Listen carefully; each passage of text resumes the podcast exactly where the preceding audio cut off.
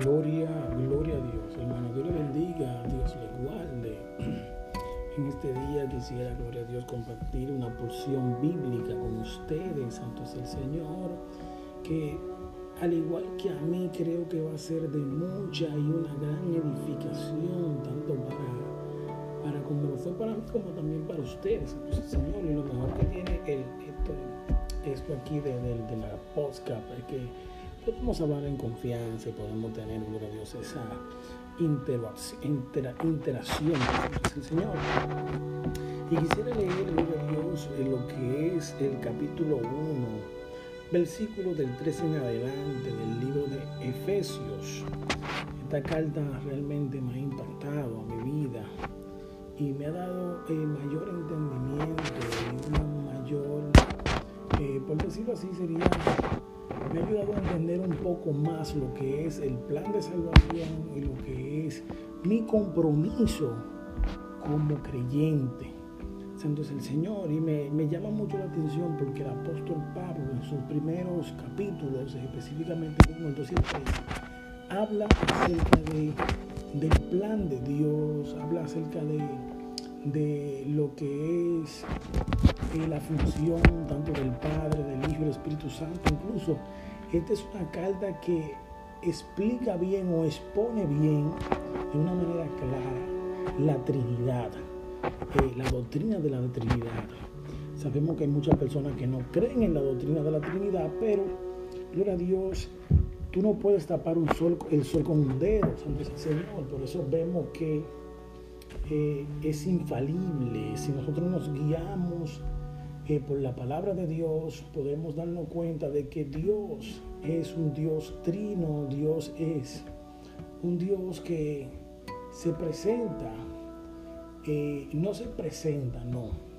Porque si digo que se presenta, estaría blasfemando, ya que diría que Dios de vez en cuando se presenta como hijo, se presenta como padre, se presenta como, como Espíritu Santo. No, Dios, eh, eh, eh, Dios como tal es, está complementado por, por tres partes. El Padre, el Hijo y el Espíritu Santo. Vemos como el Padre, gloria a Dios, envía al Hijo a morir en la cruz del Calvario. Jesús muchas veces hizo referencia acerca del Padre. Tanto así que Jesús también hizo referencia acerca del Espíritu Santo cuando dijo, rogaré al Padre para que le envíe el Espíritu Santo, que es el consolador. También cuando le dijo a, los discípulos, no salgan de aquí, no salgan de Jerusalén hasta que haya descendido sobre ustedes poder de lo alto, hasta que no venga el Espíritu Santo sobre ustedes. Entonces, vemos a través de la Biblia y del estudio de la palabra, vemos cómo eh, eh, Dios, a través de, la palabra, Él hace aclaraciones y hace referencias acerca de su Trinidad. Santo es el Señor.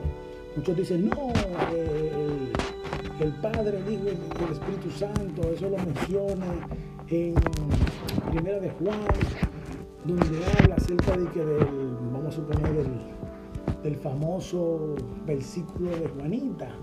Pero sea por, sea por la, causa que sea, eh, Dios quiso que ese texto esté ahí, sea que el concilio, sea que el clero, sea que Constantino, sea quien sea que Dios haya utilizado para poner ese texto, ese versículo, pues Dios permitió que estuviera ahí. Y ha sido de bendición, hermano, porque nosotros tenemos que saber que Dios es soberano. Y en la Biblia que nosotros tenemos, eh, la Biblia que tenemos eh, confesionada, donde se encuentran estos libros, esta Biblia reformada, que no tenemos libros apócrifes, Dios ha permitido que todo eso esté en orden, de una manera tal, Santo es el Señor, que vemos la concordancia a través de los libros.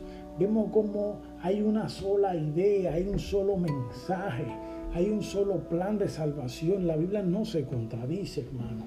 Por eso no podemos juzgar o, criticar la palabra de Dios, sino que debemos nosotros de dejarnos guiar por ellas, ya que la palabra de Dios es infalible, es inerrante.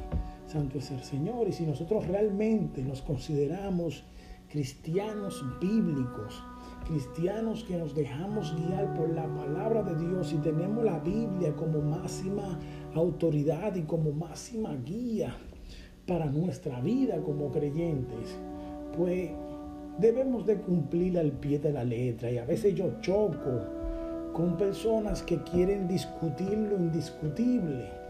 Cuando vemos eh, textos en la, en la Biblia que, que no, no respaldan ciertas prácticas. Cuando vemos también prácticas que están en la Biblia pero están fuera de contexto. Santo es el Señor. Por eso eh, he estado leyendo un libro que se llama Cómo estudiar e interpretar la Biblia de Roberto C. Spru. Santo es el Señor. Perdone mi pronunciación en inglés. Y él habla acerca de que acerca de que eh, la reforma encabezada por Martín Lutero eh, dio unos grandes logros y uno de sus logros mayores eh, en, lo que era la reforma, en esa protesta de la reforma, fue, gloria a Dios, el poder implementar la interpretación privada, el estudio de la palabra privada. Eso conllevó, hermano, un sinnúmero de, de luchas y un sinnúmero de, de protestas y de, y de también de, de, gloria a Dios, ¿cómo se diría? De, de debates, tanto por la iglesia católica romana como los mismos reformadores, hermanos. Vemos cómo Martín Lutero implementó lo que era el estudio de la palabra y la interpretación privada y, pero también él, marcó puntos, él puso parámetros. El que tú tengas, el que tú puedas estudiar la palabra de manera privada en tu casa no te da la facultad de tu poder trastornar la palabra, de no poder, gloria a Dios, eh, tú eh, ser sabio en tu propia opinión y tú entiendes que la Biblia dice eso y ya. Santo es el Señor, no, sino que que eso, lleva, eso conlleva eh, un estudio diligente de la palabra de Dios, de profundizar en las escrituras, de buscar la dirección, hermano, del Espíritu Santo. Pero también, gloria a Dios, eh, eh, el estudio de, de la historia, el estudio del contexto histórico, del lenguaje, nacer exégesis, un sinnúmero de cosas, cierta preparación, hermano, que el creyente vaya adquiriendo, sea de manera autodidacta o de manera, eh, eh, de manera eh, que, que le estudie, que estudie teología. Santo es el Señor, porque Dios capacita a las personas según su santa y divina voluntad y también capacita a la persona según su interés, porque si tú no muestras interés en una en cierta función, en cierta materia, pues Dios no te va a capacitar para que tú te quedes sentado en el banco, santo es el Señor. Si Dios ve que tú tienes la disposición y tú tienes el interés por querer aprender, por querer eh, poder exponer la palabra correctamente y tener ese conocimiento de la palabra para tú poder enseñarla con mayor claridad y que tú estés convencido de que lo que tú estás enseñando realmente lo estás enseñando de, de, buena manera o, o correctamente.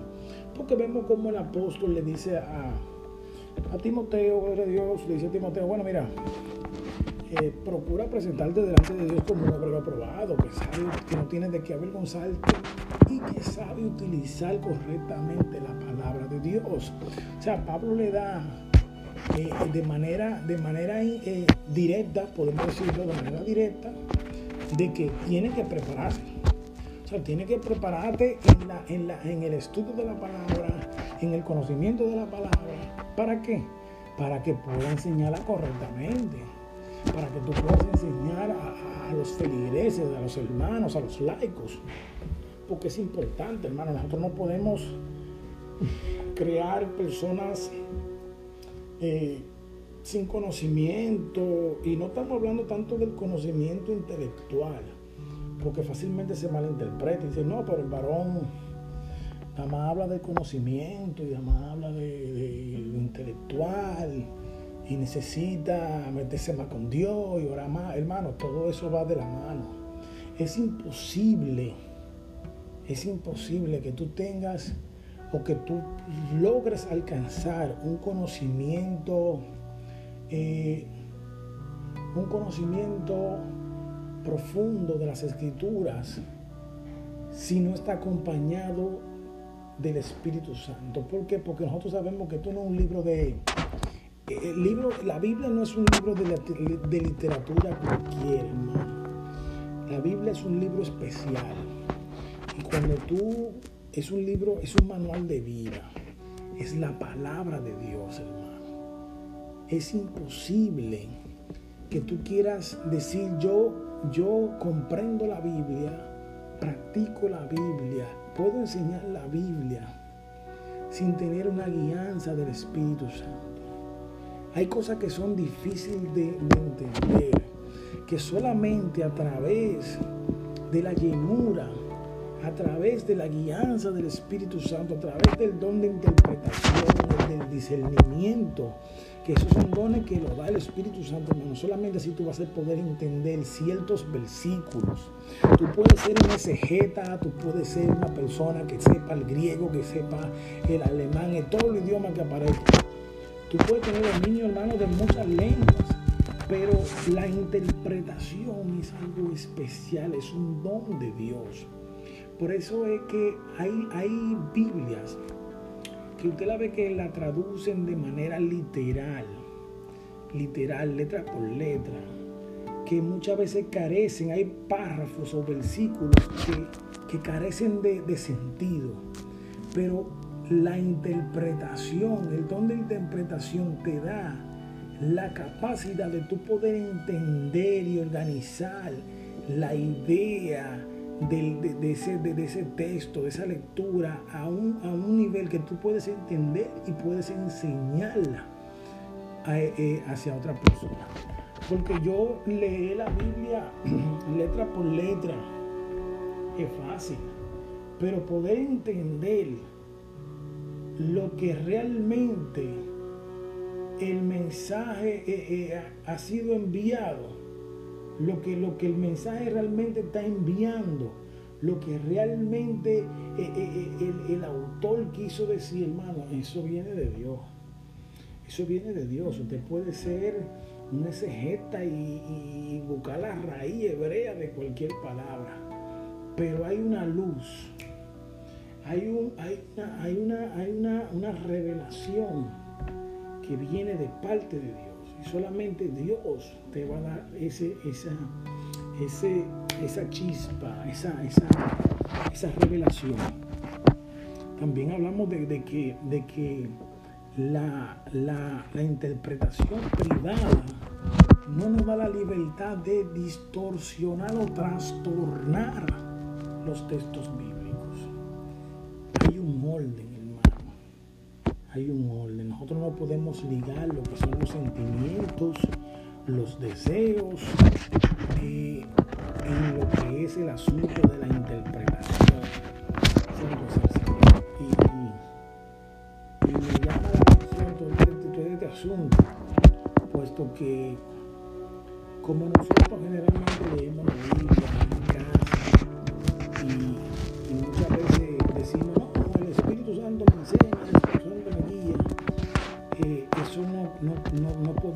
ignorar eh, esos dones ministeriales que Dios ha, repartido en las iglesias, como maestros, profetas, apóstoles, eh, pastores y maestros. Podemos ignorar la enseñanza de debemos de ir a nutrirnos en las iglesias, participar de las escuelas bíblicas, participar de los cultos. Santo es el Señor, porque allí nosotros vamos a ser edificados. Y yo siempre tengo una anécdota, gloria a Dios, que, que, que no me canso de repetir. Yo siempre generalmente he leído la Biblia en mi Dios, pero un día fui a la escuela bíblica y me di cuenta que aquella lectura que yo, que yo había leído ese mismo día y yo había entendido algo, cuando fui a la iglesia, a la escuela bíblica, me di cuenta de que, de que lo que yo había entendido o había interpretado en aquel momento en mi casa estaba alejado de lo que el maestro me enseñó. Yo salí edificado, hermano, yo salí eh, eh, eh, gozoso, porque yo nunca lo había visto desde ese punto de vista como el maestro me lo había enseñado.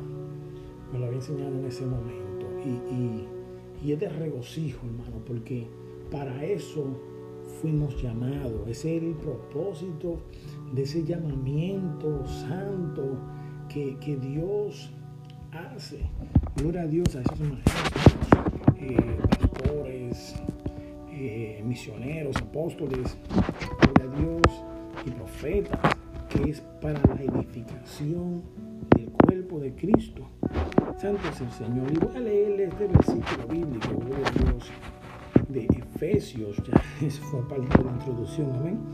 Eh, pero quisiera compartir con ustedes esta, esta porción bíblica que dice bendiciones espirituales en Cristo. Yo generalmente estudio la Biblia, la Biblia Nueva Versión Internacional, gloria a Dios.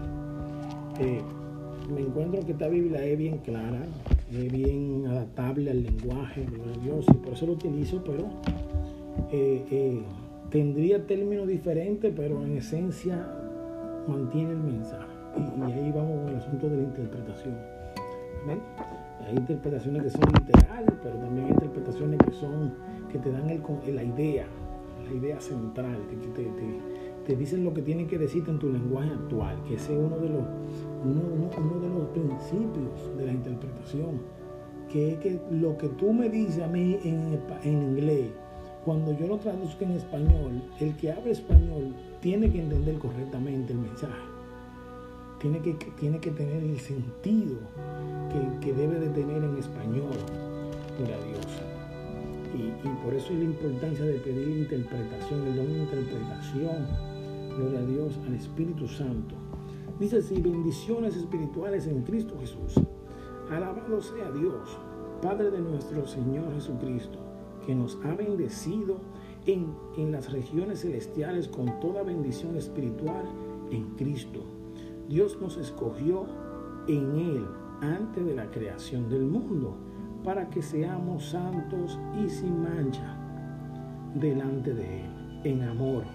Nos predestinó para ser adoptados como hijos suyos por medio de Jesucristo, según el buen propósito de su voluntad para la alabanza de su gloriosa gracia que nos concedió en su amado. En Él tenemos la redención mediante su sangre, el perdón de nuestros pecados conforme a las riquezas de su gracia que Dios nos dio en abundancia con Él, con toda sabiduría y entendimiento. Él nos hizo conocer el misterio de su voluntad conforme al buen propósito que de antemano estableció en Cristo para llevarlo a cabo cuando se cumpliera el tiempo, esto es reunir en Él todas las cosas, tanto las del cielo como las de la tierra. Santo, santo es el Señor, Bendiciones espirituales en Cristo Jesús. Alabado sea Dios, Padre de nuestro Señor Jesucristo, que nos ha bendecido en las regiones celestiales con toda bendición espiritual en Cristo Jesús, hermano. Dios nos ha bendecido. Dios tiene bendiciones espirituales para cada uno de nosotros, reservadas desde antes de la fundación del mundo. Dios en su sapiencia, en su sabiduría, en su omnipresencia, omnisciencia, Dios ha creado un sinnúmero de bendiciones y la tiene reservada para nosotros. Pero esas bendiciones nosotros vamos a recibirlas y vamos a disfrutar de ellas solamente a través de Cristo Jesús a través del, conocimiento y de la aceptación y, del lugar, la posición que nosotros le demos a Cristo Jesús en nuestras vidas, entonces nosotros seremos galardonados, seremos premiados. ¿eh?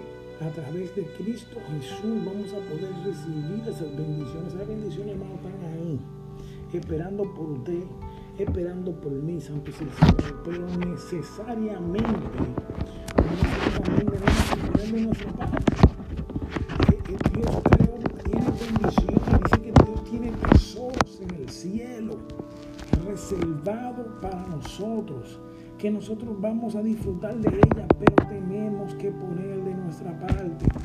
Tenemos que accionar. No podemos quedarnos, hermanos, callados, no podemos quedarnos sentados, no podemos eh, eh, pensar que las cosas van a caer del cielo. No, en ninguna manera. Nosotros tenemos que accionar. Tenemos que ponernos en movimiento, Santo es el Señor. Dice que Él tiene cosas reservadas en las regiones celestiales con toda bendición espiritual en Cristo Jesús. O sea, todas esas bendiciones están, tan eh, eh, eh, comprimidas, están sujetas sujetadas a Cristo Jesús. Y solamente a través de Cristo Jesús nosotros vamos a poder recibir esas bendiciones. Santo es el Señor. Dice, Dios nos escogió en Él de la creación del mundo para que seamos santos sin manchas delante de Él, en amor. O sea,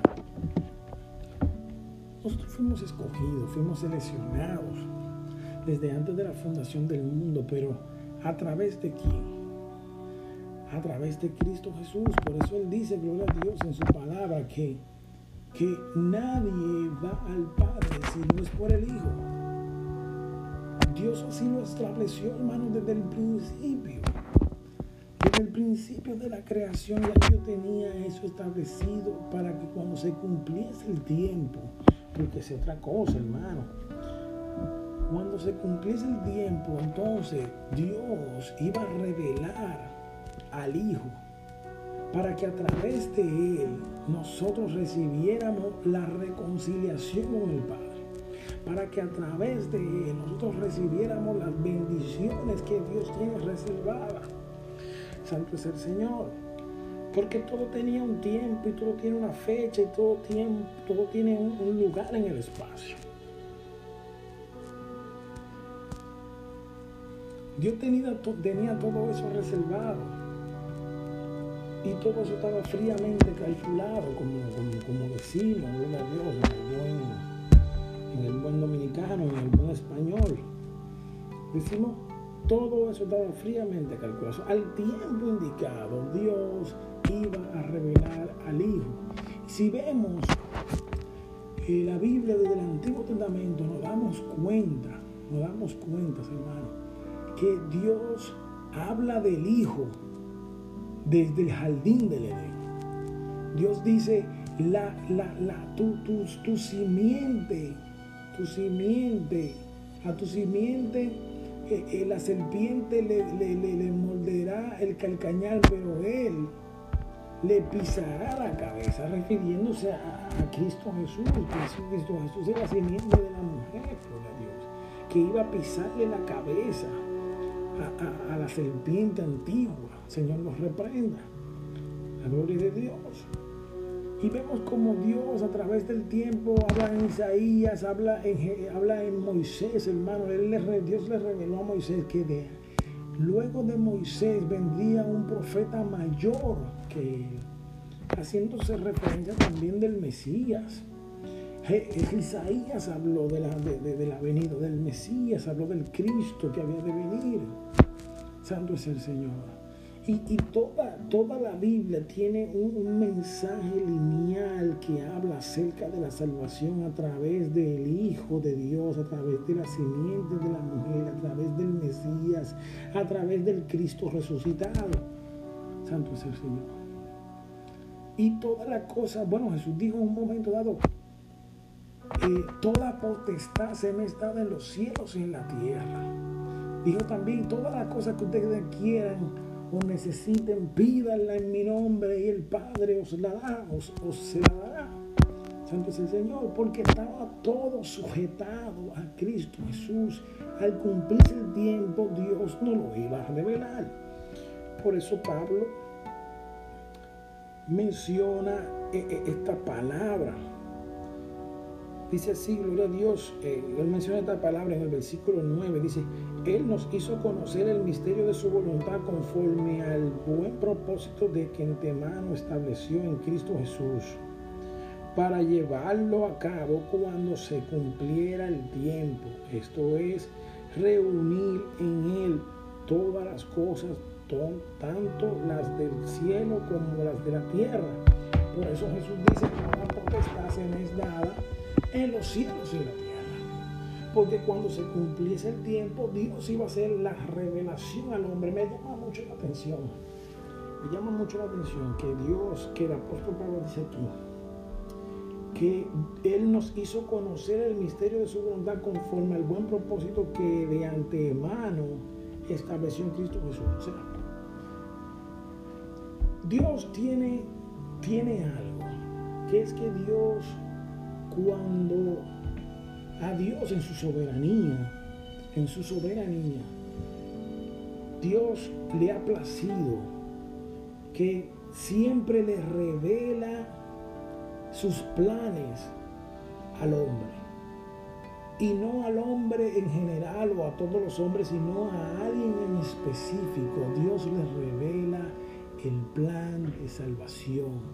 Dios le revela eh, eh, lo que Él quiere hacer o los propósitos que Él tiene con el hombre.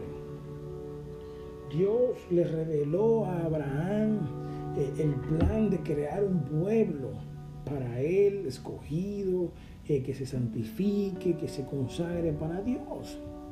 Dios le reveló al hombre a través de sus profetas, le reveló al hombre a través de sus profetas todo lo que había de acontecer. ¿Sabes por qué? Porque Dios, a ser un Dios justo, un Dios soberano, Dios no quiere que el hombre alegue desconocimiento. Por eso Dios siempre le revela en cierta manera y en lo que es su santa y divina voluntad, le revela lo que es su plan de salvación o el propósito que Él tiene para con el hombre. Y me llama mucho la atención cuando Él dice, Él nos hizo conocer el misterio de su voluntad conforme al buen propósito que de antemano estableció con Cristo para llevarlo a cabo cuando se cumpliera el tiempo. Esto es reunir en Él todas las cosas, tanto las del cielo como las de la tierra al tiempo de Dios, a Dios le plació todas las cosas. A Dios le plació revelarnos ¿eh? Eh, eh, la segunda persona, la segunda persona de la Santa y Divina Trinidad. Revelarnos la tercera persona de la Santa y Divina Trinidad. Santo es el Señor a su tiempo. Y nosotros nos debemos de sentir más que, que, y más que regocijados. Santo es el Señor, porque nosotros eh, eh, tenemos la oportunidad y tenemos la, la, la, bendición, hermano, y la misericordia de nuestro Señor Jesucristo, nuestro Padre Celestial, que a Él le plació revelarnos ese misterio, pero también que le plació extender la gracia soberana de Dios para que, para que por gracia seamos salvos. Para que a través de Cristo Jesús nosotros recibamos las bendiciones que Él tiene reservadas en los cielos, hermano. Pero es solamente a través de Cristo Jesús. Y yo le exhorto en este día que consideremos, hermano, esa oportunidad que a Dios le ha placido regalarnos, esa oportunidad que Dios le ha placido. Exacto es el Señor. Eh, eh, eh, darnos, porque dice que la gracia no viene de nosotros, sino que es un don inmerecido que viene de parte de Dios. Es un regalo inmerecido que viene de parte de Dios, hermano. Nosotros no merecemos nada. Nosotros no merecemos nada, pero a Dios le ha placido. Y si a Dios le ha placido, hermano, tenemos que ser más que agradecidos y sentirnos más que vencedores por ello. Yo le ruego al Señor y le pido al Señor que sea Él obrando en, el corazón de cada uno de ustedes que me escuchan hoy en día.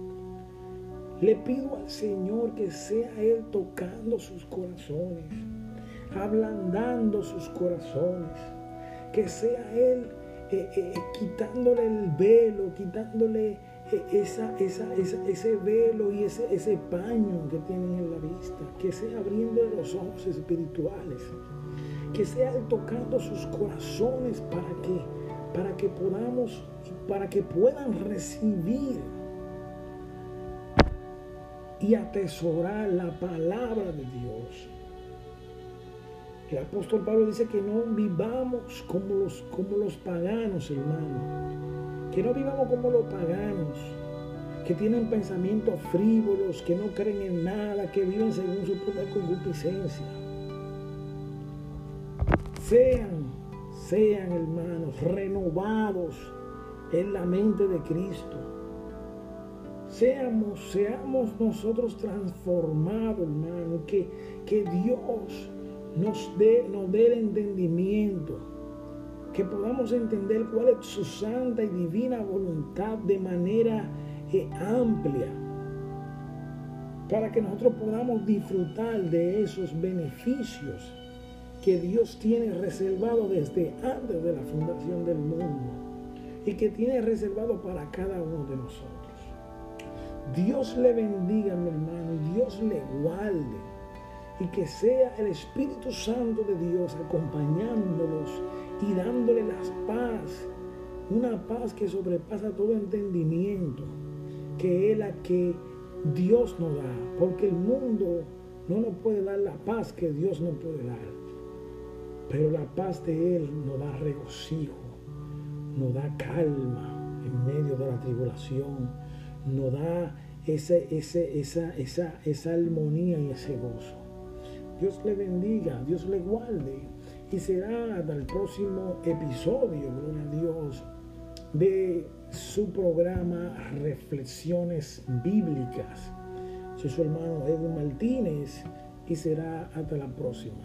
Santo sea Señor.